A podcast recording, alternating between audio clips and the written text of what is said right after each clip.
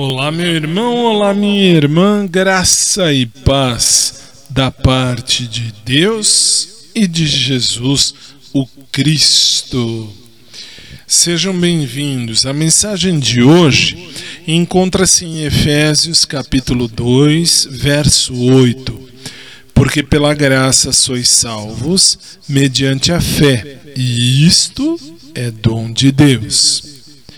Deus escolheu seu Filho único como canal de sua graça e verdade, pois João testemunha que a graça e a verdade vieram por meio de Jesus Cristo. João capítulo 1, verso 17. A lei foi dada por Moisés, mas era só isso que Moisés podia fazer. Ele só podia ordenar a justiça. Em contraste, somente Jesus Cristo produz a justiça. Tudo o que Moisés podia fazer era proibir-nos de pecar. Ao contrário de Moisés, Jesus o Cristo veio para salvar-nos do pecado. Moisés não podia salvar, mas Jesus Cristo é o Salvador e Senhor. A graça veio por meio de Jesus Cristo antes que Maria chorasse na manjedoura do estábulo lá em Belém. Foi a graça de Deus em Cristo que salvou a raça humana da extinção, quando nossos primeiros pais pecaram no jardim.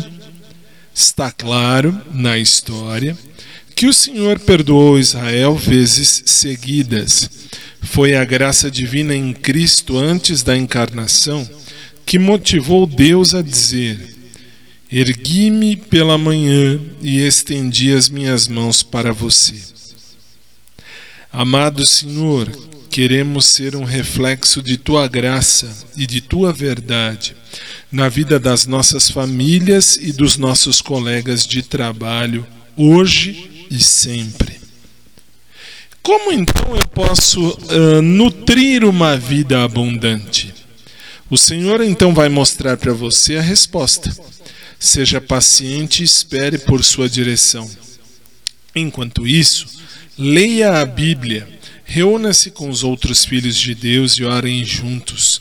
A oração feita em comunhão com os seus irmãos é vital para manter sua saúde espiritual e também para capacitar você para o trabalho de Deus. Fale com o Salvador ininterruptamente. Ele conhece a nós todos muito bem. Ele tem amor por nós todos e também ele quer nos curar. 1 Tessalonicenses 5,17 diz: Orai sem cessar. Senhor, nós te pedimos que nos ensines a orar.